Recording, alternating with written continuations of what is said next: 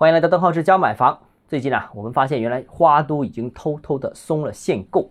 目前呢，只要能提供花都本地企业的劳动合同啊，个人劳动合同啊，没有时间长短的限制，就可以在花都购房。无需户籍，无需社保，无需学历，也无需支撑。那这个规定呢？呃，是花都本地的人才政策，是千真万确，已经执行了有两三个月时间啊。那各大楼盘也也都确认了，并且呢，已有部分的外地客户因为这个政策的原因而获得了呃这个购房资格。那说明一下，这个类政策呢，购房呢是不能按揭的，只能一次性付款。另外呢，就广州本地客户花都购房的话呢，其实呢也受限购政策的约束的。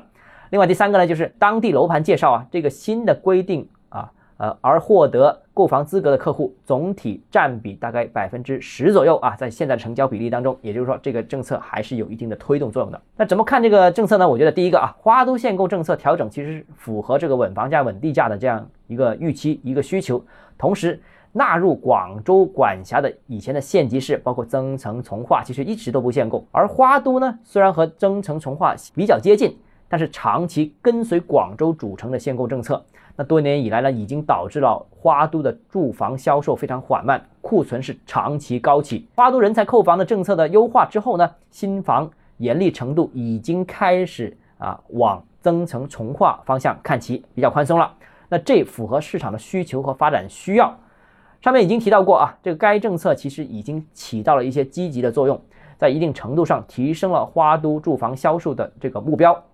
呃，不过呢，由于楼市整体仍然低迷啊，花都楼市想彻底好转的话，我看单这个政策还是不够的，还需要哎增加其他的一些力度，或者说更正面的宣传一下这个政策。毕竟现在很低调啊。另外第二个呢，就是随着花都这个松开限购之外，南沙人才购房政策会不会有所调整呢？这个也是值得关注的。